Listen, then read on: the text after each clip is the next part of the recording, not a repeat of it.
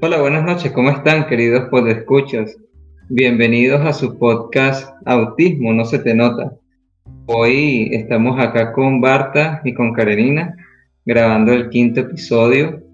Este, queremos agradecerle mucho la receptividad que nos han dado. El episodio número cuarto estuvimos con Diu y bueno, fuera de, de la grabación ella nos estuvo comentando y agradeciendo el espacio que se le está dando, el espacio que, que, estamos abriendo para las personas, para las chicas, para que hablen por acá. Y bueno, también queríamos decir que todas estas historias este, están hechas precisamente, o, o, la intención de esto es para caminar juntos en todo esto, tema del autismo. Sabemos que hay personas que están siendo diagnosticadas recientemente y la intención es que se sientan que este es un espacio confortable para eso, pues para comentar, para hablar para no estar solo. Precisamente es construyendo una familia. Y es el tema que vamos a estar hablando hoy. Este, sabemos que nosotros fuimos criados de una forma, de una concepción de la familia tradicional, es padre, madre, hijos. Y bueno, poco a poco todas estas estructuras sociales han cambiado. Eh, tengo entendido que ustedes, Barta y Karenina, tienen sus familias y bueno, Quería un poco preguntarles a ustedes cuál es su dinámica familiar en el día a día, cómo, cómo viven eso, cuáles son los, las, digamos, los códigos que ustedes tienen dentro de sus propias familias. Hola, hola, eh, me alegra estar por aquí otra vez. Pues, sabes que ahorita mientras decías eso estaba recordando que una vez mi psicóloga me dijo, cuando apenas estábamos empezando a conocernos ella y yo, me dijo como, eh, tú eres una persona muy estructurada y es bueno que tu pareja y tú se sienten para que ambos discutan cuáles van a ser las reglas de la casa. Que me dijo, tú ya tienes una nueva familia que es con tu pareja y bueno, mi perrita. Y es bueno establecer las reglas de la casa porque se ve que tú necesitas esas reglas. Entonces yo me reí y le dije como, sí, tranquila, ya las tenemos estructuradas. Nunca nos sentamos a escribirlas literalmente, pero sí y yo tenemos como, ciertas reglas. Por ejemplo, algo que a mí no me gusta hacer que es bajar la basura. Eh, bajar la basura a la calle. Eh, y a él no le gusta, por ejemplo, lavar el baño. Y yo sí lo disfruto. Entonces uno de los tratos que tenemos es que él siempre va a sacar la basura y yo siempre voy a lavar el baño. Cosas así. Qué gracioso. Eh, bueno, en mi caso, mi familia se ha estructurado de maneras diferentes a lo largo de mi vida, ¿no? Eh, es muy distinta mi relación actual con mi esposo, mi hija y mi perro a lo que fue mi relación con mis padres y mis hermanos. Y siento que todo lo que he atravesado ha sido como un proceso de aprendizaje para llegar ahorita a una estabilidad mayor en el sentido de que actualmente eh, me pasa como algo parecido a lo que cuenta Barta, o sea, yo tengo mis estructuras personales en función de las cosas que hago, por ejemplo, yo necesito guardar media hora de silencio mínimo todos los días.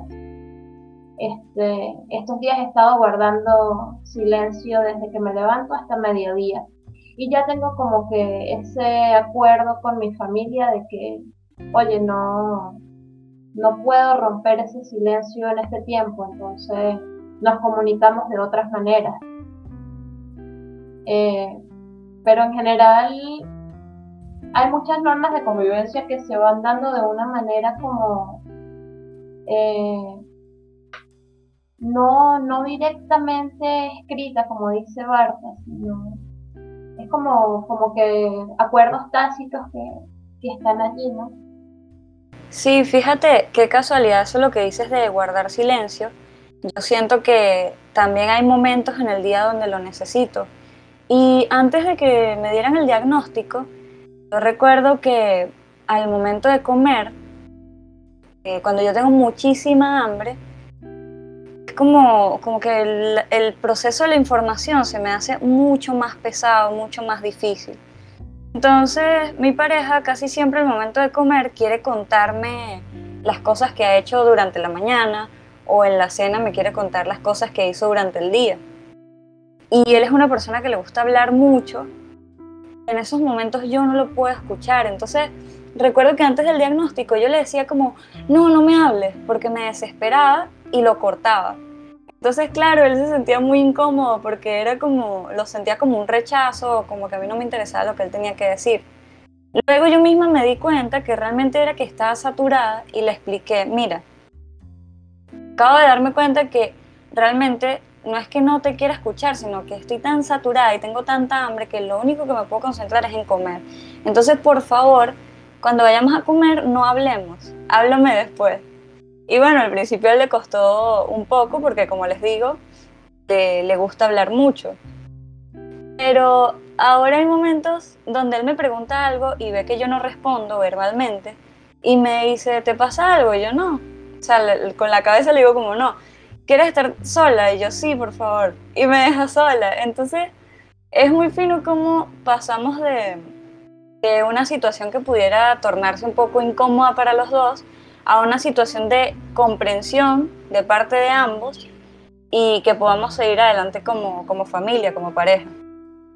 Sí, bueno, fíjate, eh, cuando yo vivía con mis padres, eh, generalmente era muy difícil tener espacios de, de, intimidad, de soledad, porque siento que siempre estaban en todos lados. Y de hecho, pasé por situaciones muy fuertes, como que inclusive me revisaban la basura y cosas así. Entonces, para mí era muy importante el hecho de, de esconderme en un refugio y generalmente en esa época eh, buscaba cualquier excusa para esconderme en el closet o debajo de la cama.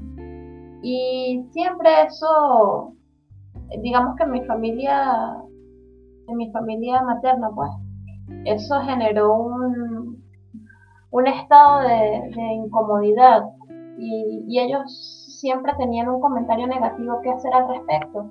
Eh, ahora y también después del diagnóstico, aquí en mi casa yo soy consciente de que necesito esos espacios donde haya oscuridad, donde haya, digamos, como que un confort de sentirme eh, resguardada en algo, en algo angosto. Y empecé a crearme un espacio debajo del escritorio de trabajo entonces, de hecho, ahora tengo un colchón que lo coloco allí, me acuesto debajo del escritorio con mi computadora o algo y lo he intervenido con collage, cosas así como para sentirlo más mío. Entonces es muy, es muy bonito porque la reacción actual de ellos es como de ternura hacia mí, o sea, como, como que baja tu espacio, qué bien, como que puedo ir contigo, ¿sabes? está esa apertura y es algo muy diferente porque se siente de manera natural. Sí, es que definitivamente nosotros necesitamos espacios así. O sea, yo desde que descubrí eso, que necesito descansar, necesito estar absolutamente sola, es, no sé, de verdad que te, te da energía eso. Hace unos días eh, mi pareja salió y me, invitó y yo, no, yo no quiero salir, me quiero quedar totalmente sola en la casa. Y fue muy chévere porque a mí me encanta estar con las luces totalmente apagadas, o sea, a oscuras, me gusta mucho, eso me relaja. Y, ¿sabes? Poder ver toda la casa oscura, para mí era algo demasiado relajante. Y me acuerdo que ese día me hice una cena y tomé vino y todo así sola. Y me sentí súper bien, o sea, tenía demasiado tiempo sin sentirme así. Claro, porque ahorita con, con la cuarentena, pues eh, estamos todo el tiempo los dos en, en el apartamento cambio antes cuando él trabajaba afuera, pues yo podía tener estos momentos de soledad eh, eh, casi todos los días. Pero a pesar de eso, eh, durante esta nueva normalidad que dicen, al final es eso lo que tú dices, la comprensión, el respeto, la ternura hacia ti, de darte tu, tu espacio personal, es algo que se valora mucho y creo que los lazos familiares se, se reafirman mucho, se fortalecen mucho cuando hay esta comprensión. Si no la hay, es muy difícil mantener una pareja o una familia de esa manera. Por eso yo creo que la mejor manera de conseguir una pareja es mostrarte como eres, mostrar tus condiciones desde el principio, mostrar como qué tanto puedes ceder tú respecto al otro y ver qué tanto puede ceder el otro respecto a tus, a tus necesidades. Y bueno, eso, sobre todo mostrarte como eres porque esa es la forma en que vas a conseguir personas que realmente te aprecien como son, como, como eres y crear esos lazos, pues. Ah, ok, mira, yo tengo una pregunta. Generalmente las personas que están dentro del espectro eh, buscan amistades eh, similares, ¿verdad? Para que se generen lo que, te están, lo que tú estás hablando, Barta, de las parejas. Porque obviamente, si alguien que comprende tu forma de ver la vida, porque está dentro de todo esto, es más fácil, me imagino yo, comprender. Ahora, ¿cómo han hecho ustedes me imagino que sus parejas son neurotípicos. ¿Cómo han hecho ustedes para que ellos lo comprendan? O sea, ¿ha sido siempre una buena disposición o llevó bastante trabajo? Porque no debe ser fácil tan para ellos y para ustedes. En algún momento debe haber un choque, porque ellos traen una, digamos, una estructura eh, mental que hace concebir que las cosas funcionan de una manera. Yo sé que todos tenemos una idea y todos somos diferentes, pero me refiero al funcionamiento, ¿entiendes? Bueno, mira, en mi caso, mi esposo es neurotípico, pero tengo una hija que también es autista. Entonces, ha sido un poco complejo y, y ha sido una cuestión de aprendizaje para todos, pues porque hay cosas que para mí, por ejemplo, son naturales del autismo y, yo considero como que es normal que se presenten en nosotras dos, pero él las puede ver como, como rarezas, como cosas que le incomodan, que le molestan. Muchas veces, por ejemplo, eh, se, sucede que regaña a mi hija por situaciones que yo digo, no sé, es un estereotipio, vamos a suponer algo así. Eh, pero generalmente, en mi caso, la, situación ha sido más bien de, comprensión, de apoyo. Él incluso se preocupó mucho por, digamos, como que de investigar y, todo, y todas estas cosas, ver videos conmigo. Eh, para, para ir comprendiendo un poco más cómo, cómo se desarrollaba estas facetas del autismo en nosotras dos y, y en cierto modo siento que él hasta ahora es, es, y ha sido la persona más paciente que con quien he podido convivir pues. Qué bueno, me alegra mucho escuchar eso y es que esa, esa paciencia, esa disposición de la que hablas, es algo que te reconforta mucho, de verdad. Y bueno, incluso cuando uno ve que las personas son pacientes con uno o que son comprensivas y eso, pues tú también tratas como de dar lo mejor de ti para que esas personas se sientan cómodas, se sientan bien alrededor tuyo, pues. Bueno, en mi caso, mi pareja también es neurotípico, pero yo noto en él eh, que es una persona bastante sensible y también tiene como un sentido de justicia. es muy parecido, muy parecido a mi forma de, ver las cosas. Es como muy objetivo también. Entonces creo que a pesar de ser neurotípico, compartimos como ciertas características. Incluso a veces lo hemos hablado, como, ¿será que tú también eres autista y, y no lo sabes? Pero realmente creo que es eso, o sea, comparte muchas características conmigo que hace que pueda comprender todo de una manera más, más fácil. Pero claro, no te voy a negar que hay situaciones en las que no hemos estado totalmente de acuerdo y ha sido difícil, pues. Al final alguno de los dos tiene que ceder, y, pero bueno, es parte de, de la convivencia, o sea, vivir con alguien es sobre eso. Yo le decía a mi amiga cuando ella empezó con su pareja, porque ella es mucho más como, no sé si, no sé cómo decirlo, pero como menos romántica tal vez.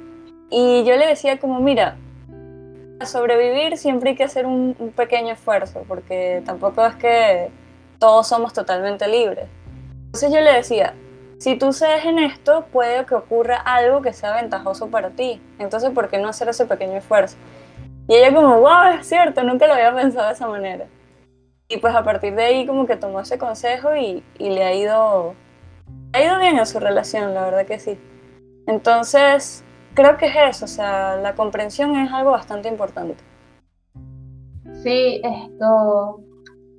Lo que pasa es que tener una familia, eh, digamos que no, no es algo tan sencillo porque requiere compromiso, requiere esfuerzo, requiere tiempo y dedicación. Entonces, hay muchas cosas en las que tú tienes que ceder y tú decides si lo ves como un sacrificio que te, que te afecta, que te hace daño, o si simplemente este, te das cuenta de que es un acuerdo de convivencia, pues. Por ejemplo, nosotras aquí en la casa eh, no toleramos los ruidos altos.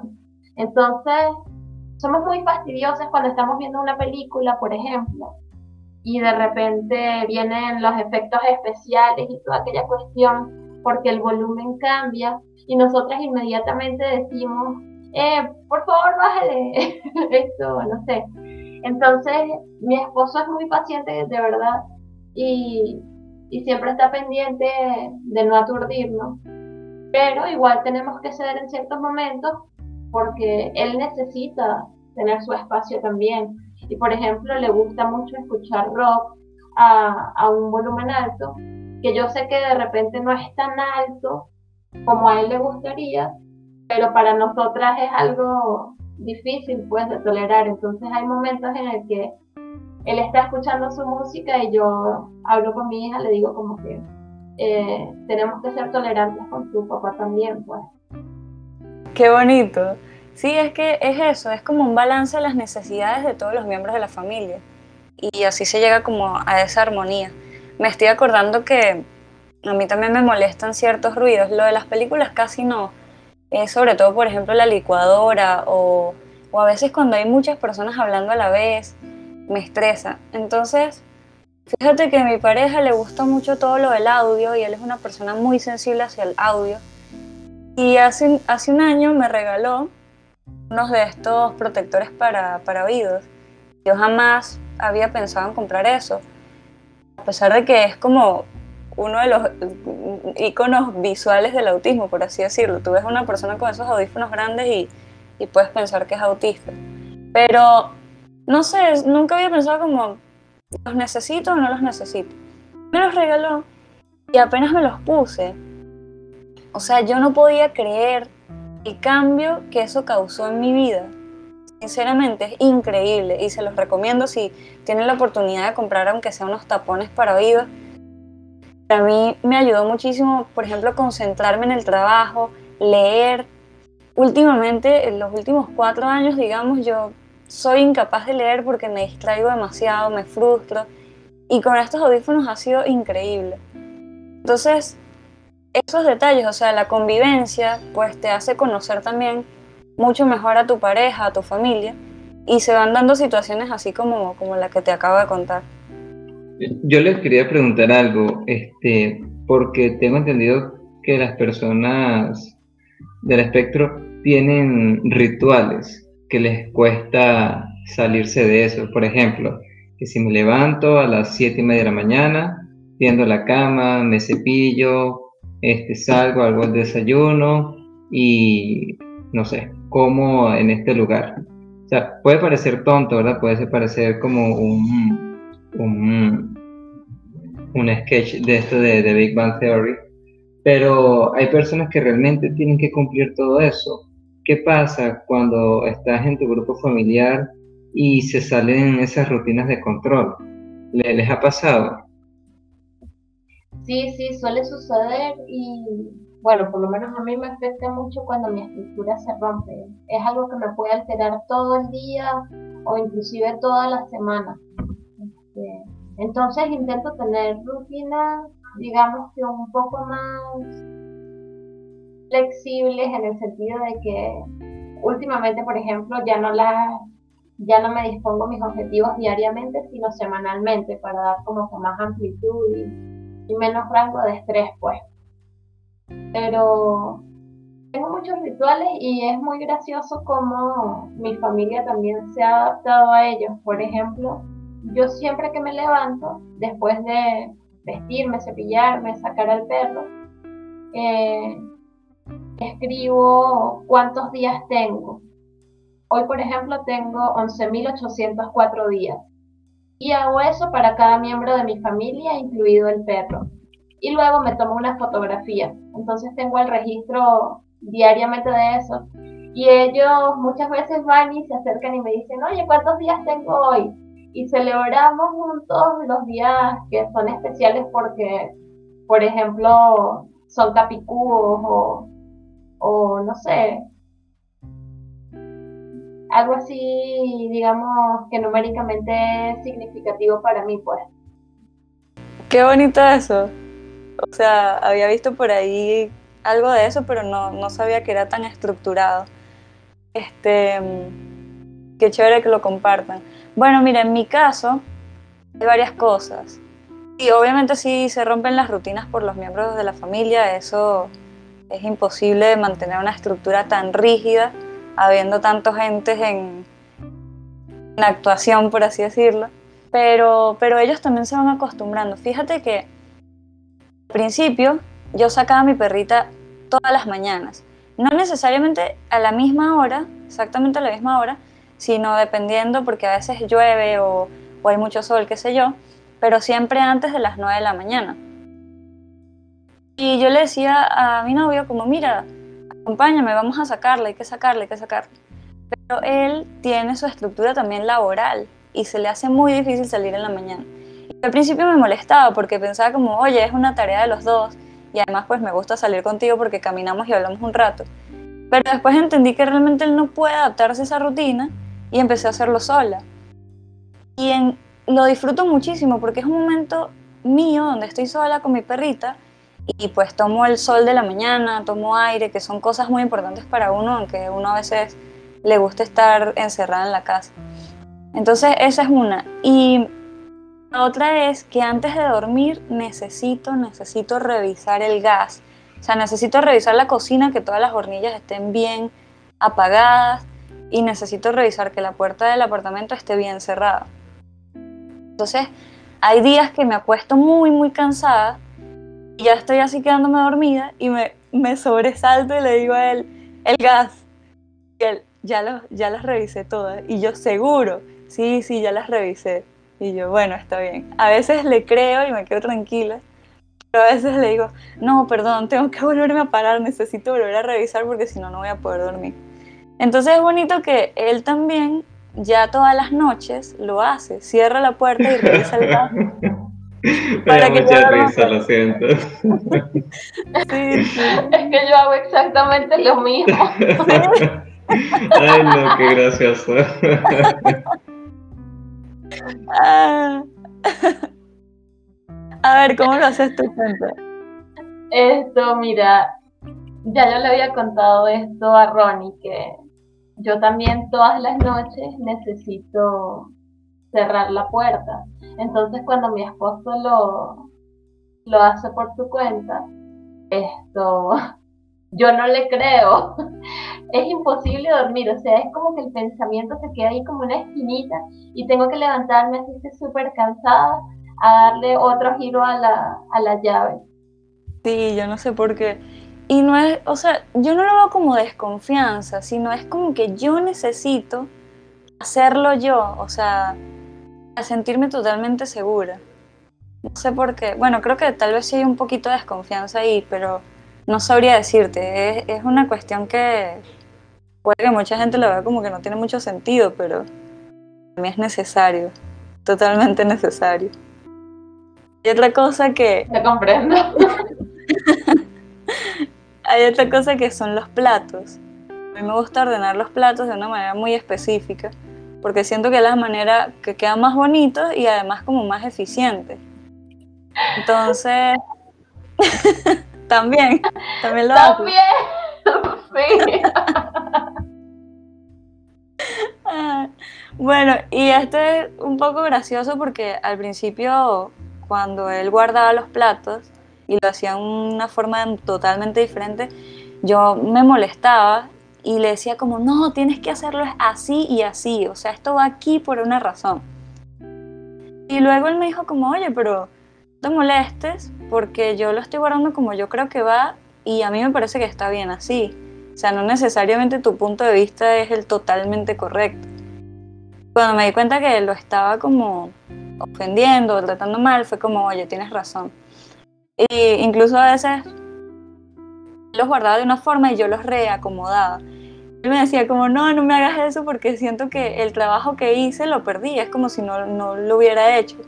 Y yo, bueno, sí, tienes razón, voy a hacer el esfuerzo porque es eso, o sea, a veces las personas se pueden sentir como, como que los estás criticando todo el tiempo. No es eso, no es algo personal hacia ellos, sino que uno necesita ver la cuestión de una manera exacta todos los días. Sí, mira, a mí me pasa con la ropa. Esto, yo tengo una manera muy, muy, muy específica y rígida de doblar la ropa y es solamente de esa forma que me gusta y de acomodarla en el espacio, pues. Entonces, es muy frustrante para mí cuando mi esposo o mi hija doblan la ropa porque hacen cosas como, por ejemplo, doblarla al revés, este, amontonar suéteres con franelas o de repente pone una camiseta donde van los pantalones, no sé, cosas así, y eso a mí me aturde mucho. Entonces, ha sido complejo porque mi esposo quiere crearle a mi hija la rutina de doblar la ropa a ella, pero para mí es súper desesperante que doble mi propia ropa, o sea, cuando mi hija dobla mi ropa, para mí es tanto estrés que en algún momento voy a tener que encerrarme en el cuarto a reorganizarla toda, porque me desespera mucho. Entonces es raro, pero a la vez he tenido que comprender que esa es su manera. Entonces, en su espacio, en su habitación, la ropa está ordenada, porque para ella está ordenada, pero yo siempre la veo como un desorden, una cosa atroz. Entonces es muy extraño, pero es eso, pues como que tienes que entender de cierto modo que cada quien tiene su, su propia perspectiva de las cosas, ¿entiendes? Bueno, tú sabes que a mí me pasa lo mismo con lo de la ropa. No me molesta tanto eh, que quede mal doblada, pero sí me importa que quede cada cosa donde va, o sea, las franelas con la franela, los pantalones con pantalones. Entonces, lo que hacemos aquí es que cuando mi pareja dobla la ropa, entonces me la deja sobre la cama, de modo que yo la guarde a mi gusto. Pero sí, es eso lo que, lo que hablamos. Eh, la convivencia requiere un balance entre las necesidades de todos. Fíjate que me parece algo muy interesante. Eh, de todo lo que han estado hablando ustedes, creo que lo más importante es, y aunque parezca extraño, es comunicarse. Este, se tiende a decir que las personas con autismo o las personas autistas no se comunican lo suficiente o se comunican de una forma diferente, pero está un tema de que hay que aprender a escucharlos y ustedes aprender a comunicarse con sus familiares. Bueno, ya en este caso porque han establecido familias, ¿no? Pero también me parece muy fino que además de la comunicación está el tema de las reglas claras. Que si hay algunas que son tácitas, están las otras que muy bien se van a ir desarrollando y que me imagino que van a ir diciendo, oye, tú haces esto, llegó aquello, como Barta con su novio que yo saco al perro en las mañanas y bueno, estas cosas. Eh, había otro punto aquí, rapidito, antes de irnos, que me parece muy chévere, muy bonito de ustedes que hayan conseguido parejas, porque sé que a alguna chica se le habrá, se le hará bastante complicado. No sé si ustedes les quieren dar algunas recomendaciones para aquellas que quieran ir, no sé, sentir que en algún momento van a tener su familia y va a ser un lugar de refugio. Bueno, yo considero que, que si de verdad tú estás buscando una pareja estable para formar una familia, esto es importante ser honesto con respecto al diagnóstico y, y a las necesidades, digamos, especiales que puedas tener. Porque siento que no sirve de nada eh, llevar adelante una relación en la que tú estés como ocultando cosas de ti, enmascarando cosas de ti, negando cosas de ti. Porque al final lo que estás haciendo es como una olla de presión, ¿sabes? En algún momento eso va a reventar. Y, no es la idea, la intención es encontrar a alguien que, realmente se conecte contigo y, y te acepte por como eres. Sí, estoy totalmente de acuerdo contigo. Eso de ocultar quién eres al final termina en una explosión, una crisis, lo que tú quieras. Pero no, no va a terminar en nada bueno. De verdad que lo que decía Ronnie, lo de las reglas claras y la honestidad, la comprensión es algo súper importante. Yo quería cerrar diciendo que es cierto que el concepto de familia ha cambiado muchísimo y quisiera decir en este momento que yo siento que a partir de este podcast podemos crear también una familia. Literal, o sea, no vamos a convivir literalmente hablando en un espacio físico, pero sí podemos convivir en este espacio virtual. De hecho, yo siento que he conseguido amigas que comparten este, este mismo, esta misma percepción del mundo y pues eso me me ha hecho sentir mucho menos sola porque fíjate que también hay personas que son asexuales o arománticas que no les, no les interesa para nada, no les llama la atención tener una pareja. Pero puede que se sientan solas en el sentido de que no tienen amigos o qué sé yo.